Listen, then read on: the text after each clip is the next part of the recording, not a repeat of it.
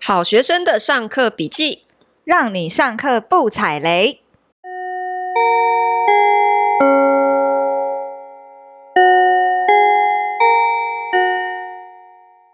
大家好，我是好学生 Ivy，我是新晋畅销书作家麻瓜 Toddy。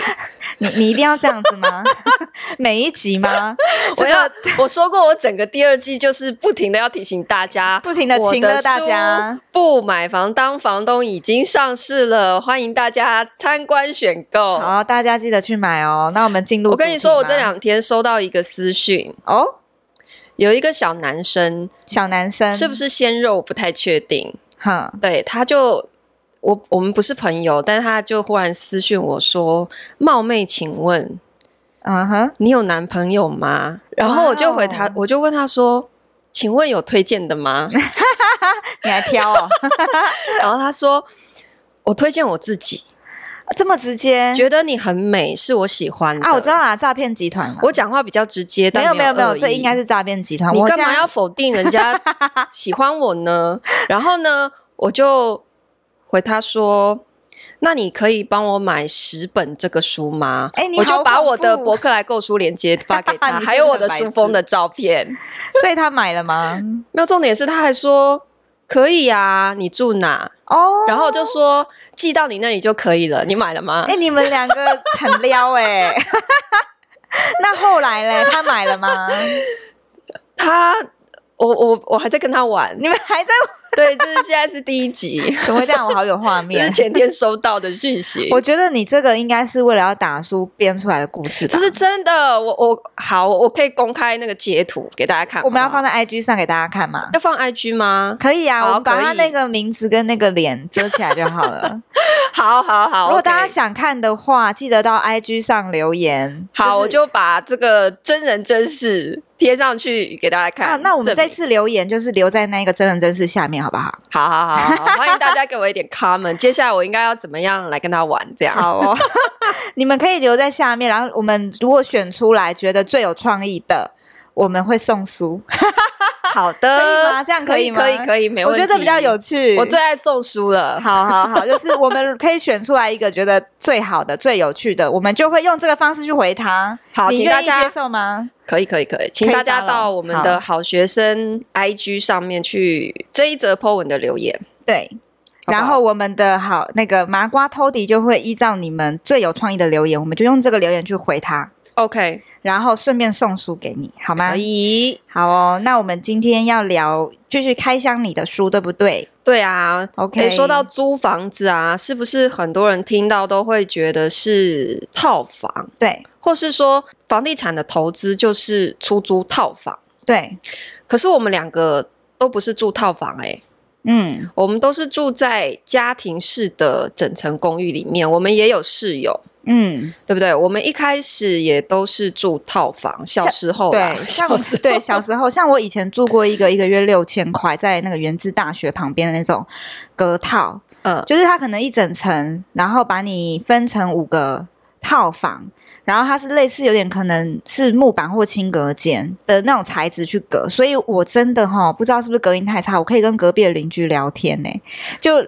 隔着那个墙壁聊天哦，嗯、那应该是木板，因为轻隔间会稍微厚一点。轻轻隔间隔音不一定不好，嗯、但如果你是传统那种很薄很薄的木板，就几乎没有隔音效果。对啊，然后他们，而且我进去的时候，因为它是一层，它我猜可能可能真的是一个很很小的空间，所以它硬隔成三间有厕所、有房间的一个套房，就会变得更小。嗯嗯，然后我记得那个房间也没有厨房可以使用，也没有琉璃台，所以我像我会买便当回来热嘛。他有给你电磁炉什么？没有，都没有，什么都没有啊！我得蹲在地上，然后用那个 电锅热菜。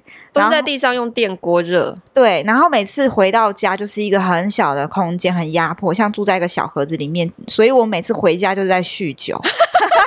为什么？因为觉得没有什么事做，就是你也没有人可以讲话，就是很不舒服啊，就是很压抑的一个空间，就很忧郁。对，我十年前也住过套房，嗯、在，在哪里？因为那个时候我工作就在松烟，就是国父纪念馆那边。哦、我在松烟里面上班，那个时候，嗯，所以我就住套房，嗯、我就找永吉路三十巷，你知道吧？嗯，那个是最精华的一市政府站那边出来，然后那一条街很多吃的生活机能还蛮好的，所以那边很多出租的套房。嗯，我就住过那一条巷子，我住过两间不一样的，都是套房，一间是在是在一楼，嗯，然后另外一间是在地下室。哎、欸，一楼很不行哎、欸，其实我我觉得一楼好像很多老鼠蟑螂，会不会？蟑螂超多的啊！啊因为我租的那间套房哈，它其实是是新装修的哦。嗯，那个屋主是呃学校里面的老师，一对夫妻，然后自己花了钱重新隔出来的。它其实不多间，只有两间。嗯，因为它房子不大，两间可是都在一楼。然后夏天的时候，你知道吗？就是我常常一回家打开门就有。蟑螂飞来飞去，欸，哎，是用飞的那一种，你知道吗？很大只那一种，我真的是，你知道我的天敌是蟑螂，对不对？好恐怖哦！我就立刻夺门而出，然后吓得整晚上都不敢回去，欸，哎，好恐怖哦！一楼真的，而且一楼是不是也很潮湿？一楼也很潮湿，所以除湿机基本上是要全天开开开着。那时候那一间多少钱啊？一万两千五，哎，一万两千，因为我当时的预算上限就是只有到这里。你看，就只能租到这种的、欸，就是如果我当时是硬要住在信义区，所以我只能租到这种的。那另外一间更惨呢、欸，地下室、欸，哎，地下室有点夸张。地下室那一间，呃，没有这么多蟑螂，可是它就是。嗯没有阳光，暗无天日，你进去根本就不知道现在是几点。哎、欸，你为什么那时候会想住在地下室啊？我不是想住地下室，我是想住信义区。然后我的预算只有这样的时候，然后我硬要住套房，结果就是只能找到这种的、啊。哈，哎，我当时就是想不开啊，我我我当时就是以为租房子只有套房这个选项。哦，就是年轻不懂事这样。对，然后因为回去就睡觉，你可能也没有想太多。对，因为那个时候也因为也都是吃外食，不太自己煮嘛，然后回去就是睡觉，嗯、然后空间也因为很小，反而就是也不太喜欢回去，嗯、可能就会反而花更多时间在外面，嗯，因为自己就没有真的很享受那个空间嘛。是后来慢慢长大了哈，开始慢慢比较注重饮食习惯之后。想要自己煮，才开始改住家庭式的公寓。对，因为有完整的厨房嘛，然后空间又比较大。嗯，可是因为租一整层比较贵，嗯、所以就找室友来 share，就会比套房还要划算嘛。对那尤其是现在后疫情的时代啊，你在家的时间比以前还要多，对不对？对，就忽然很庆幸说，哎，还好我家里的空间够大。嗯，我工作区跟休息区还可以区隔开来。嗯，因为你看，你你如果现在还住在套房里面，这么小的一个空间，你这么长时间待在里面，你不闷吗？其实是啊，像在疫情之下，我觉得大家心情上是会比较焦虑，因为你可能二十四小时都是会在这个房子里面度过。那你如果是真的像我当时住那种超级小的房子。的套房的话，其实是会心情会很郁闷的，嗯、所以这个时候如果有家人或室友在旁边，情感上的支持觉得是很重要。哎，对啊，对啊，对你不用说后疫情的时代啊，我现在回想起以前住套房那个时候就很忧郁了。哎，啊，就蟑螂飞出来都没人帮我打，啊，我、哦、靠！对啊，白白天上班已经够辛苦了，晚上还这么可怜，要你要一个人面对所有的事情。哎，你当时真的会觉得。在城市里的那种 漂泊感，有没有特别的寂寞？能不忧郁吗？嗯，嗯，就是，是对啊，你就是回到家就一个人，然后面对那个小小，你能做什么？就是看电视啊，嗯，酗酒啊，像你啊，欸、你那时候你也酗酒吗？我没有酗酒，我不会喝酒，哦、喝酒 对。了解，但是说到跟别人合租，是不是很多人第一个想象的画面是很容易有纠纷，很难管理？嗯、对。但是最近因为有在重看那个六人行 Friends 哦，还有像那种日本的那种双层公寓，你知道吗？嗯，其实我觉得并没有像大家想的说，好像哎室友之间会吵架啦，会什么的。其实你看那些影集，他们其实是。是互相帮忙的，然后那几个年轻人也是互相，你知道有很多那种火花、谈恋爱什么的，但是没有，也没有到这么这么那个浪漫。其实偶尔也是会有摩擦，好像会有吵架的时候。对，我也好像听过租客间有人谈恋爱的，好像也有这个故事在。但是大部分都是大家住在里面，然后都变成朋友的。像我自己的例子来讲啊，我现在跟室友感情也很好，像我们大家都会互相帮忙啊，然后互相推坑。因为你知道我是一个穿着非常邋遢的人，你也知道，嗯。对，然后他们有几个朋，就是室友，他们是很注重穿搭的。我每次要出去那个家门，他们都会先帮我看一下。哇，你还有穿搭顾问？对，我有顾问，然后他们也会帮我介绍一些好物啦。然后我们过年过节还会一起聚在一起吃饭庆祝。我觉得这样子合租的生活是比较有生活感跟仪式感，而且啊，合租还有意想不到的好处欸。嗯。像我自己现在目前的一个经验就是啊，我合租之后就不用买衣服了。哦，你好节俭。哎、欸，我不是因为我节俭，是我我的室友他是在那种贵妇级的知名运动厂商的公司上班哦。哦。他常常一天到晚拿他们家的衣服裤子送我、欸。哎、嗯，哦，我想起来了，我们之前有办过一个义卖活动，对不对？对。然后你室友就捐了一件那个贵妇品牌的风衣。对对对。哦、而且我的室友，我之前的室友他们也会帮我照顾橘皮，像我出远门的时候、啊，好方便哦。对啊，他们会帮我铲屎、喂饲料，也会陪他玩。那我也会猫的报恩啦，什么捡老鼠回来给他们吗？猫的报恩是我本人报，你以为橘皮会帮我报吗？吃屎吧他！然后没有我说的就是你本人去捡老鼠对，是我本人，我会帮那个我的室友，像他之前工作上去那种展场攻读生，然后我就会去帮他救援。所以我觉得住在一起的感觉没有像你刚刚讲的一些什么纠纷不纠纷的，所以你都没有跟你室友吵过架？吵过没有、欸？哎。真的没什么吵过架哎、欸，有沟通过啦。比如说生活习惯比较不一样，沟通过，然后大家也都是蛮好相处，也好沟通的。所以其实关键是沟通方式，对对，关键是沟通方式。就是就算有一些生活习惯不一样，需要磨合的地方，其实有一个良好的互动，其实很多问题都可以解决。因为其实毕竟大家都是成年人嘛。对对对，我觉得利大于弊哎。嗯，对。所以我们在讲的这种合租的房子，其实不是。传统那种跟房东住在一起啊，或者是隔成一堆木板隔间，比较像是公寮的那种，嗯，哦，而是筛选过室友，可能年纪比较相近，然后职业啊或者是兴趣都比较聊得来的。嗯，我大学刚毕业的时候啊，其实也住过传统的那种龙蛇杂处的雅房。嗯，对，那房东那个时候啊，他。完全没有在筛选租客哦，我那个是住的，它隔成六间，也是很薄很薄的那种木板隔成的六间雅房，几个卫浴啊？完全没有隔音，两个两个卫浴，六房两卫。哦。嗯，那里面住的人呢？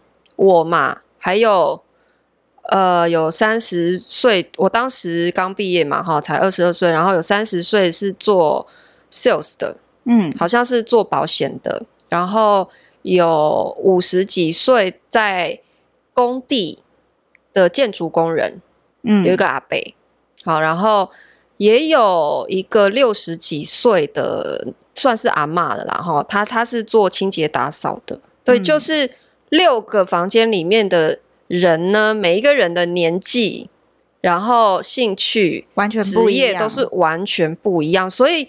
我们完全没有任何的交集，这样住在一起其实蛮辛苦的耶。我压力超大的，你知道，我有时候回去一打开那个大门，然后就看到那阿北挺着一个大肚腩，有没有？然 后上半身是全裸，就坐在客厅翘脚看电视。你知道，我那一开门，那就是很尴尬哎，要要要不要打招呼都不知道哎。那个对，然后他看到我也很尴尬，也对，因为他。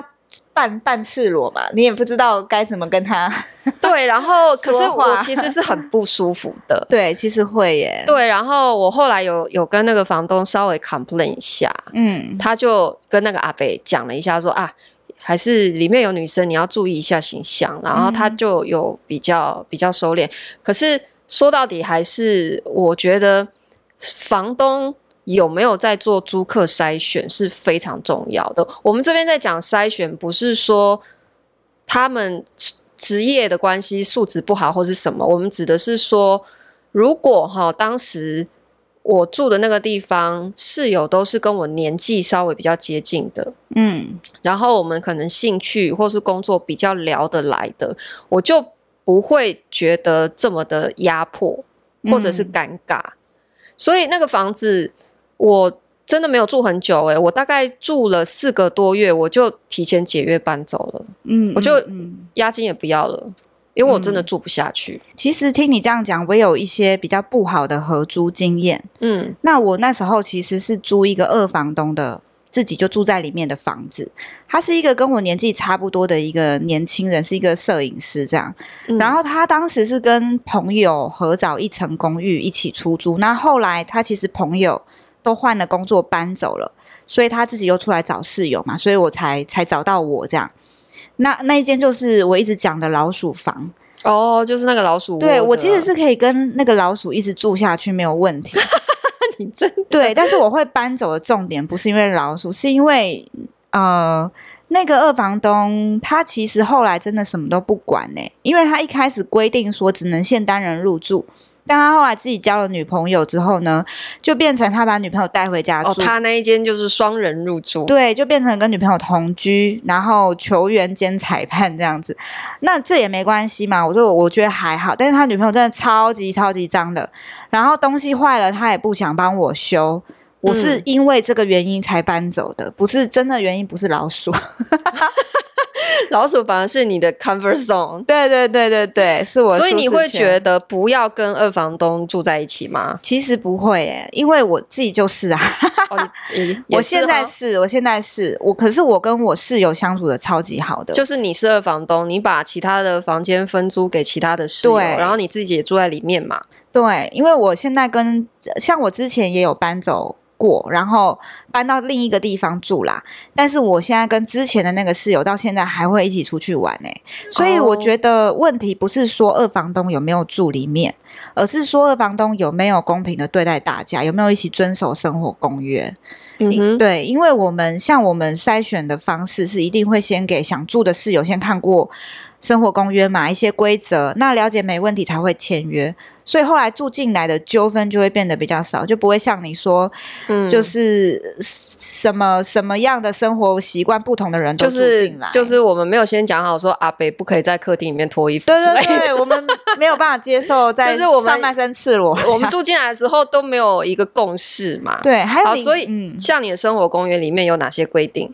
是像学生宿舍吗？还是像？当兵军营那种管理方法不会那么夸张啦，没有像那种什么军营或学生宿舍，因为我觉得大家都是成年人了，所以我们的生活公约其实主要是针对卫生或公共整洁，或者是生活习惯，嗯。然后上面来做做判定，这样子，像台湾比较热嘛，嗯，那我们像那种简单来讲，其实就是吃完的餐盘不过夜啦，或者是针对洗完澡，那你要去清理毛发，不然会塞住嘛。那总之是对于使用的区域，一些公共区域保持干净，互相尊重而已。所以主要是围绕在就是整洁跟公共卫生。对，主要是公共卫生。像我之前刚刚讲的那个老鼠。二房东女友，他洗完澡之后，你知道他女朋友都会只会把他的头发往角落贴，哎，然后他大便都不冲，让别人去帮他剪。对，什么大便不冲？他大便不可能冲了，但是我们那个可能比较水弱，水比较微弱，所以要按两次，但他每次都只按一次。然后我们没有办法约束他呀，那时候也只能忍耐啊，或者是搬走，就像最后我搬走一样。你这就让我想到，我大学的时候也是有过跟朋友合租嘛，我们是讲好说，哎，三个三个朋友，然后我们一起去合租了一层，这样，然后其中一个人去代表签约，然后我们其他人就是把租金交给他这样子而已，嗯、也没有再打什么合约。然后后来，反正其中就有一个人搬走了，那就变成有一个房间空出来，我们又重新招租。后来搬进来的那个女生，嗯、她的肮脏程度完全不输给你刚刚讲那个老鼠二房东女友。嗯，我印象到现在都非常深刻，是我有一次走进那个浴室，一踏进去是踩到水里。水就是整间浴室是淹水的状态。他没有处理吗？就是淹到脚踝哦，哦，淹到脚踝。为什么？因为他他是长头发。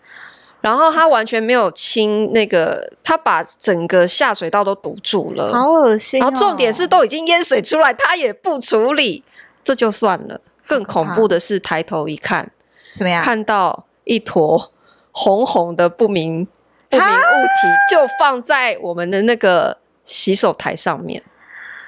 好可怕！你猜得到那是什么吗？我知道，我知道了。你不用再详细描述，我觉得太恶心了。就是女性的卫生用品使用过的，她竟然没有丢到垃圾桶里面。那有跟他沟通吗？有啊，但是就是沟通无效。所以这个真的是要住进来前就要先讲好这些事情，欸，哎，对，就是你你你。对啊，一个一群朋友讲好，然后你就没有游戏规则先讲好的话，可能就是大家的认知会有落差嘛。你知道最恐怖的一种状况就是每个人对于卫生的标准不一样，你说他脏，他还不觉得自己脏呢。真的 真的，这种才是最恐怖的。所以我觉得要举例哦，像我现在在呃带看那个房客的时候啊，你你如果问他说，请问你干净吗？你你会不会就是这是问不到答案？我觉得绝对问不到答案。你要举例，嗯、你就会很明显看得出来。你就举说，哦，那头发这个部分，如果他愣了一下，觉得很奇怪，为什么头发要剪的时候，你就知道这个人可能他平常没有注意到这个问题。对，然后或者是说那个餐盘的问题，或者是你简单问他厨余都怎么处理，你就知道他有没有在做，就是整洁这件事。嗯，所以问这些东西还是要很有技巧的，不能只是先问，哎、欸，请问你干净吗？那你问没有人会说自己脏啊，你问不到东西的，对对对，对没错啊。所以我们自己在住的这些呃合作的公寓，其实都是先有一个生活公约，有一个共识，大家才会一起搬进来住的。在这样的前提之下，其实屋况是可以维持的很好的，因为。室友之间，他反而变成是一个互相监督、制约的一个关系哦。嗯，你看，像套房只有一个人，对不对？他可以很随性，没错。对。可是也就代表他可以很脏。对。所以你当房东的啊，要等到他退租那一天，你才知道他有多脏欸。因为他没有室友会给你通风报信，都不知道房子变成什么样子。你只有到收房点交那一天，才发现你的房子已经被炸炸掉啦。可是我觉得最可怕的脏不脏还是其次欸，嗯，因为像是当房东最怕的是什么？变成凶宅嘛？哦，变凶宅。对啊，对，如果你是住套房的啊，嗯，就只有一个人，你在里面发生什么事情都不知道啊。像是套房最怕的就是常发生像情杀啦或自杀的案件。我举一个例子啊，就是像我们之前有一个房客，嗯，他长得很帅，嗯哼，异性缘特别的好。所以呢，他天天带不同的女生回家过夜，哦，很厉害哎。对，我也觉得很厉害。而且这个例子，我跟我的其他男性朋友讲，他们说好羡慕哦，好羡慕哦。那他室友没有意见吗？所以说，如果这是发生在套房，说真的，可能就会造成纠纷或情杀了。但是因为我们这个是共居的公寓，所以其他室友就有通风报信这个状况，哦，马上第一时间就请他离开了。对，哦，因为你有小蜜蜂，对，有在帮你监督，没错没错。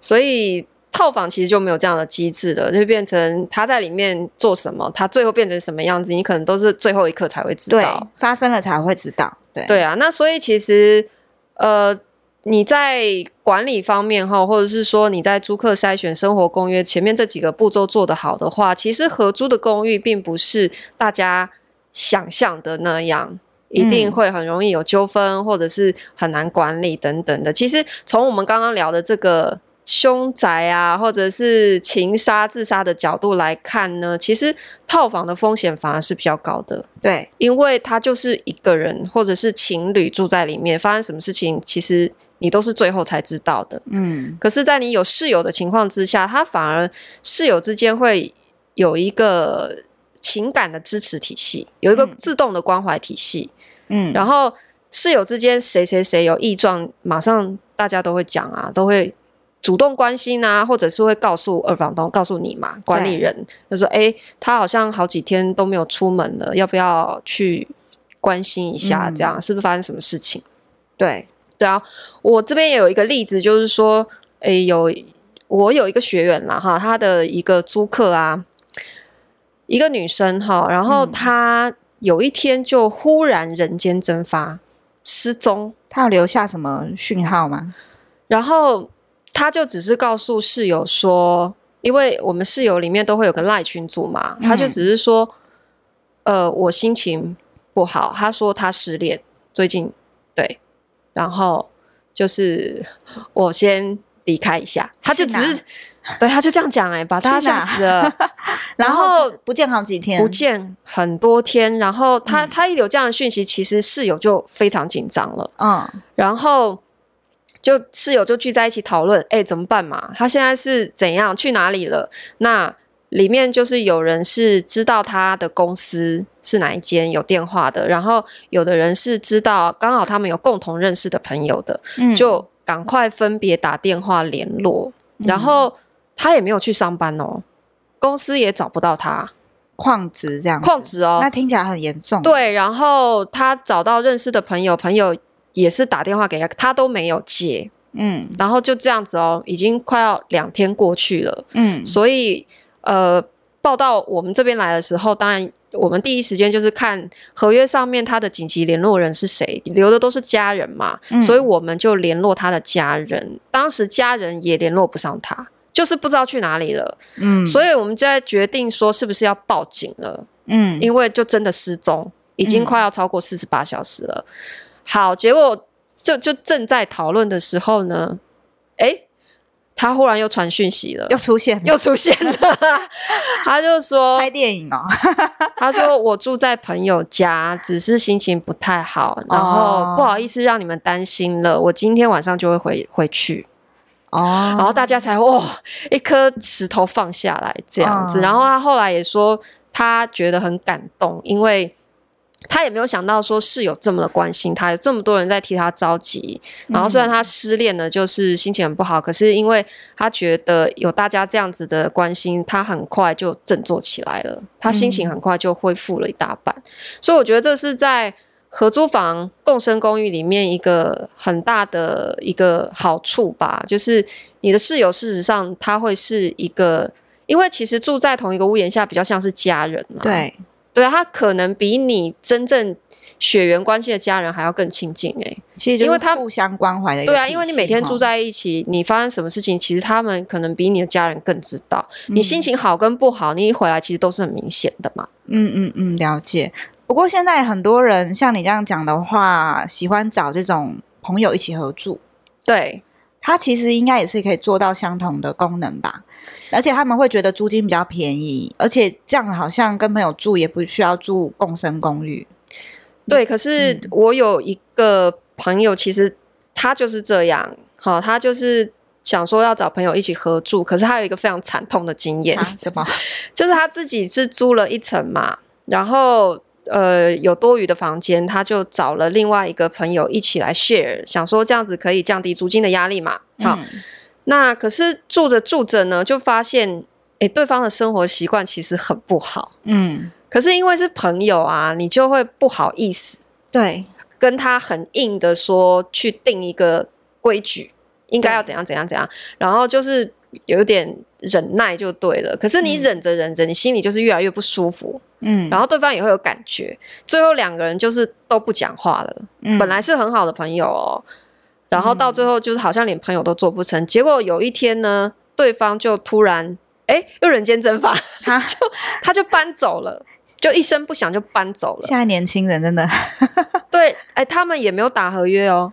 所以变成接下来他的租金又是我朋友一个人在付，嗯，这就是自己找朋友合租很常出现的一个问题，嗯，你要自己承担，如果朋友很随意的就搬走的风险嘛，嗯，可是如果你是租有管理的共生公寓，其实就不会有这些问题啊。第一是我们前面讲我们会有生活公约，既然本来不是认识的朋友，你游戏规则反而很好制定，你不会不好意思嘛，嗯、对不对？对。然后第二个，你也不用担心别人搬走之后，他的租金要变成你来付，嗯、因为你只要付你自己房间的租金就好啦。嗯，对啊，其实越熟的朋友，很多事情其实是没有办法说出口，诶，而且闷在心里面，到最后反而变成不是朋友。所以结论是当，当如果你想当朋友，就不要住在一起嘛。是这样吧？就像是那个人家常常讲什么，你如果想要是朋友，就不要借钱那种感觉。可住在一起跟借钱不一样啊！我觉得不是这么说，应该是说你要找房子租，你不需要一定要等朋友一起，你才能去去租嘛。嗯，这样顾虑太多，因为你们时间不一定能配合，嗯、而且每个人都有可能他是有变动性的，他有可能就是因为他自己工作地方换了或者怎么样，他就要搬走嘛。嗯、那你没有必要去承担那些变动造成的风险，对别人的租金变成你来付。而且共生公寓其实很多也是本来不认识的人住在一起就变朋友啦。我我有很多好朋友都是因为曾经当过室友所以认识的，嗯，嗯嗯，到现在还是很好的朋友啊。因为我常常就是搬进我自己改造的公寓里面，就住一段时间，然后有了新作品又搬走。就是一直这样移动，这样呃，我就是人生透过这样子，反而就是因为是室友的关系，交了很多很好的朋友。我也是啊，像我现在哈有超多衣服可以穿，也是 又回到。对，也是因为我后来，我们后来变成了朋友啊。哦，所以大家都会贡献给你，还是他的衣橱直接打开给你，来你自己选，没有那么夸张，但是他们会真的就是会对我很好，所以只要跟我变成朋友的话呢，你们也是会有很多好处哦。比如说，比如说什么？比如说，只要你们到 IG 上留言。让我知道你们的想法，然后五星留言、按赞，跟我变成朋友的话，然后我们对你的留言有印象，我们就会送书给你。这样转会不会太硬？好像还可以，可以吗？又不小心把你打到书了，我是觉得有点硬啦。可是管他的，反正我的频道啊，有什么差？好，麻瓜托底就会把我的这一本《不买房当房东》的新书送给你。现在。如果你不想等的话，哈，你也可以直接到博客来上去购买。没错，那我们今天就下课喽！噔噔噔噔噔噔噔噔噔噔噔噔噔噔噔，布布。